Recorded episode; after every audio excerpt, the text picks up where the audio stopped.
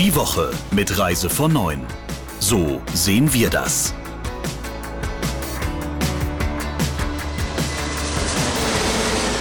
Herzlich willkommen zur letzten Ausgabe im April 2021. Herzlich willkommen zum Reise von neuen Podcast. Ich freue mich auf das Gespräch mit der Geschäftsführerin Britta Linke und dem Chefredakteur Christian Schmicke. Hallo ihr zwei, wie geht's euch denn? Hallo, grüß dich. Hallo Jens. Ja, uns geht's gut, ne? Mir geht's prima. Wir haben äh, viele, viele Themen, die wir heute besprechen können. Letzte Woche waren wir uns beim Ausblick auf die Woche noch gar nicht so sicher. Da habt ihr beide gesagt, naja, gucken wir mal, was so passiert. So ganz viel können wir noch nicht erahnen, aber wenn ich hier auf unsere Liste gucke, es ist einiges Spannendes, über das wir heute sprechen dürfen und müssen. Zum einen sprechen wir über Fake News rund um den BER. Äh, bei den Destinationen tut sich jetzt endlich mal ein bisschen was. Auch das wollen wir vertiefen. Dann gibt es weiterhin Verwirrung und ein Riesendurcheinander um die Impfungen. Da gab es ja den Impfgipfel in dieser Woche. Ähm, wir haben letzte Woche schon über Gebühren und Reisebüros gesprochen. Auch darüber wollen wir nochmal sprechen. Fangen aber an mit Verwirrung, so will ich es mal nennen äh, wenn es um das Thema Flughafenanreise geht, wegen eben diesen ganzen Ausgangsbeschränkungen. Ja, das ist richtig. Da hat es eine Menge Verwirrung gegeben und es gibt eigentlich auch noch andauernd eine ganze Menge Verwirrung. Denn vor einer Woche hat das Bundesinnenministerium über einen Sprecher festgestellt, dass die An- und Abreise vom und zum Flughafen nicht zu den Ausnahmen gehört, aufgrund derer sich ein Mensch zwischen 22 und 5 Uhr, also während der Ausgangssperre, auf der Straße bewegen darf. In welcher Form auch immer. Daraufhin haben Verbände, Airlines, Flughäfen, Reiseveranstalter alle eine dringende Klärung gefordert, die darauf hinauslaufen sollte, dass im Sinne der Reisebranche eben Ausnahmen für Reisende, die spät ankommen oder ganz früh abfliegen müssen, gemacht werden. Das Bundesinnenministerium ist darauf allerdings nicht eingegangen und verweist auch in dieser Woche noch darauf, dass touristische Reisen keine Ausnahme sind in diesem Zusammenhang. Da gibt es dann wieder Juristen, Reiserechtler beispielsweise, wie der Herr Rodegra, die haben sich prominent anders zu dem Thema geäußert und die Auffassung geäußert, dass sehr wohl auch touristische Reisen, vorher gebuchte Reisen und deren An- und Abreise zu den Ausnahmen von dieser Ausgangssperrenregelung gehören. Die Fluggesellschaften ihrerseits weisen weitgehend jede Verantwortung von sich und sagen, ja, da gibt es wohl Ausnahmen, wir fordern auch eine Klärung, aber die Kunden sollen sich bitte schön erkundigen, wie es bei ihnen denn aussieht. Und um das ganze Chaos vollständig zu machen, gibt es dann eben auch noch von verschiedenen Ordnungsämtern oder Polizeibehörden Aussagen. In Berlin zum Beispiel haben die Kollegen von der Welt erfahren, dass die Polizei da einen Ermessensspielraum habe und befugt sei, Menschen, die dann eben spät erst gelandet sind, ihren Weg nach Hause ohne Hindernisse zu gewähren. Ähnlich äußert sich übrigens auch die TUI auf ihrer Website, die sagt, nach unserem Verständnis gehören die An- und Abreise zu den Ausnahmen, aber nichts Genaues weiß man nicht und wir fordern dringend eine Klärung. Ja, da hat man wieder dieses Thema Verwirrung. Auch die Stadt Köln hat zumindest dem WDR gegenüber erklärt, dass Flug- und Zugreisen, die sich nicht verschieben lassen, als triftiger Grund zu werten seien, um das Haus zu verlassen. Also es ist ein Widerspruch gegenüber der Aussage des Bundesinnenministeriums. Auch die Bundespolizei hat angedeutet, naja, also die Auslegung der Regel, ähm, da könnte es regional zu Unterschieden kommen. Also das ist alles total ein Murks. Und ähm, der Kunde steht am Ende wieder alleine da. Und das ärgert mich so ein bisschen, dass jeder sagt, ja, boah, Gott, äh, ja, muss man halt mal gucken. Aber das nützt ja demjenigen überhaupt nichts, wenn der auf dem Weg zum Flughafen ist. Also ich finde es einfach furchtbar. Hm, das ist völlig richtig. Wobei ich mir ziemlich sicher bin, dass der Bund diese Verwirrung wohlwollend und billigend in Kauf nimmt, weil die sagen, jeder, der aufgrund dieser Unsicherheit nicht verreist, damit ist uns dann ja auch geholfen, denn die Bundesregierung will ja nach wie vor verhindern, dass die Menschen in großem Stil irgendwo hinreisen. Ja, aber zum Aufregen ist es trotzdem. Also. Wir haben eh gesagt, dieser Podcast heute steht unter dem Motto, es ist alles so verwirrend. Mehr Verwirrendes dann auch gleich noch. Vorher sprechen wir noch über ein Thema, das wir letzte Woche schon angerissen hatten. Und zwar das Thema, wie gehen Reisebüros mit, mit Gebühren um? Christian, du meinst, dass es ein systematischer Fehler ist, wenn, wenn Reisebüros bei Pauschalreisen eine Service- bzw. eine Beratungsgebühr nehmen? Nicht ganz. Also ich glaube schon, dass es okay ist, wenn sich Reisebüros für ihre Dienstleistung bezahlen lassen. Unsere Umfrage hat ja ergeben, dass die Reisebüros damit sehr, sehr unterschiedlich umgehen. Also es gibt so einen Anteil von rund 40 Prozent derer, die irgendwelche Service- oder Beratungsgebühren nehmen, die sagen, okay, wir schlagen das bei der Buchung einfach auf den Reisepreis auf. Dann gibt es einen kleineren Anteil, so knapp jedes zehnte Reisebüro hat gesagt, naja, ähm, wir berechnen erstmal vorab eine Art Beratungsgebühr und wenn der Kunde dann bucht, dann verrechnen wir das mit dem Reisepreis. Also wir ziehen es dann letzten Endes wieder ab. Und etwa 40 Prozent sagen, naja, hm, kann man jetzt nicht so pauschal sagen, wir gehen so und so, je nach Situation damit um.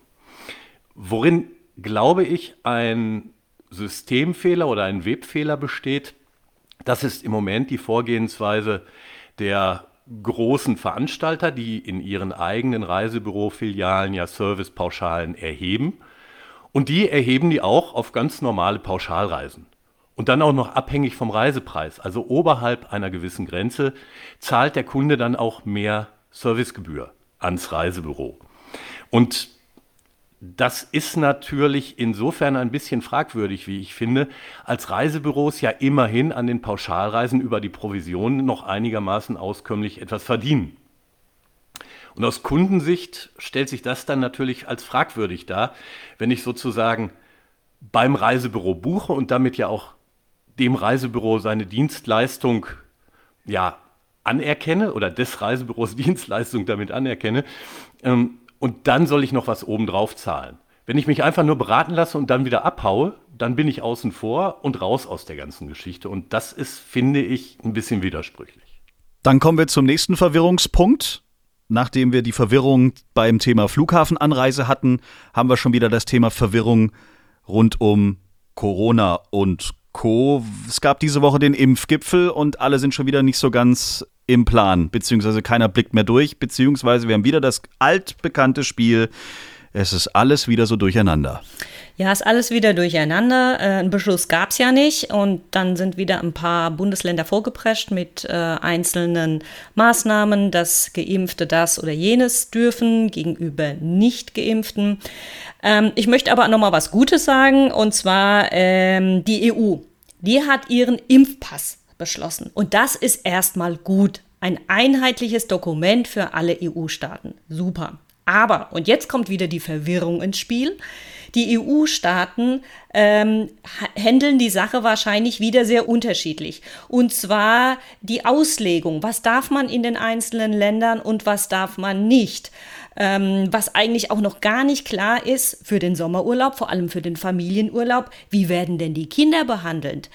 Ähm, bekommen die einen eigenen Impfausweis oder werden die mit den Eltern miterfasst, obwohl sie ja nicht geimpft sind? Also das ist alles noch völlig unklar und äh, da muss man mal gucken, wie sich das dann einspielt. Jedenfalls auch da wieder, der Kunde hat keine Ahnung, in welchem Land was wie gilt. Ja, dieser Impf- oder Gesundheitspass, der ist sicherlich sinnvoll grundsätzlich, aber es handelt sich ja eigentlich auch um nichts anderes als um ein standardisiertes Dokument, das möglichst fälschungssicher sein soll und das entweder elektronisch oder auf Papier dann irgendwo vorzuweisen ist.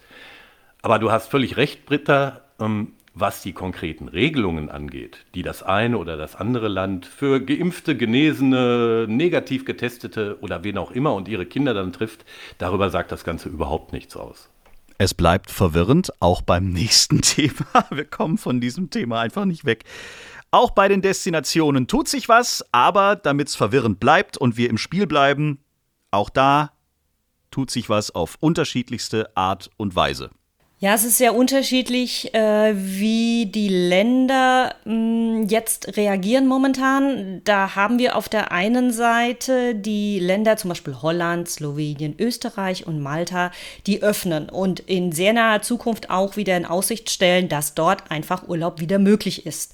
Finden wir alle super. Dann gibt es aber im Gegenzug einfach auch Länder wie Türkei oder Tunesien, äh, wo das mit der Corona-Pandemie momentan ähm, ziemlich krass verläuft. Also das heißt, da ähm, wird wahrscheinlich in allernächster Zukunft kein Urlaub möglich sein, so wie ich das zumindest mal sehe. Also das heißt, wir haben hier so eine Schere von Ländern, die sagen, jawohl, wir beginnen wieder, wir stellen uns auf, ihr könnt alle kommen und dann eben auch von Ländern, wo dies nicht der Fall sein wird.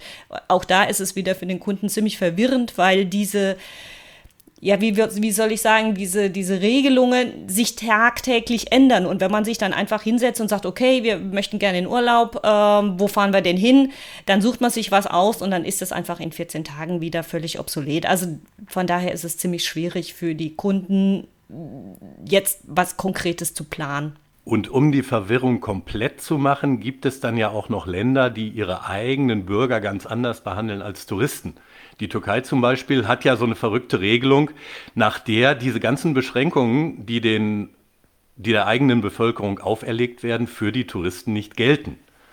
Hm, da soll noch einer durchblicken. Man kann eigentlich Reisebüros im Moment nur raten, Kunden, die trotz dieser ganzen Situation in irgendeiner Form buchungswillig sind, zu empfehlen, sich ein möglichst flexibles Reisepaket zu besorgen, bei dem sie zumindest kein wirtschaftliches Risiko eingehen, wenn ihr Urlaub dann am Ende doch ins Wasser fällt. Denn mit Blick auf die nächsten Monate kann im Moment tatsächlich niemand sagen, ob die Reise ins Land X zum Zeitpunkt Y tatsächlich möglich wird. Dann schauen wir mal auf eine spezielle Geschichte rund um die Reiseindustrie, wenn wir auf die Geschäftsreisen oder Dienstreisen schauen. Welche Auswirkungen hat das denn auf welche Player überhaupt? Also sprich Airlines, Zug, Autovermieter, Stadthotels. Wie ist da der Stand aktuell? Ja, dass sich bei den Geschäftsreisen in Zukunft was ändern würde, das hat sich wohl jeder überlegt und es war klar eigentlich. Aber in welchem Ausmaß, mh, hm, da hab, bin, äh, sind wir äh, zusammen über eine Umfrage ähm, vom Handelsblatt auch gestolpert, äh, die unter DAX-Konzernen durchgeführt wurde.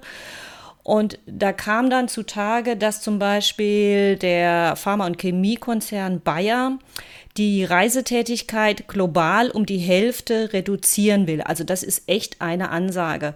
Oder der Versicherer Allianz, der hat bereits jetzt schon seine Reiserichtlinien angepasst. Also so sollen für Meetings und Kollegen an anderen Standorten virtuelle Lösungen zum Standard werden. Also sprich Meetings, Videocalls.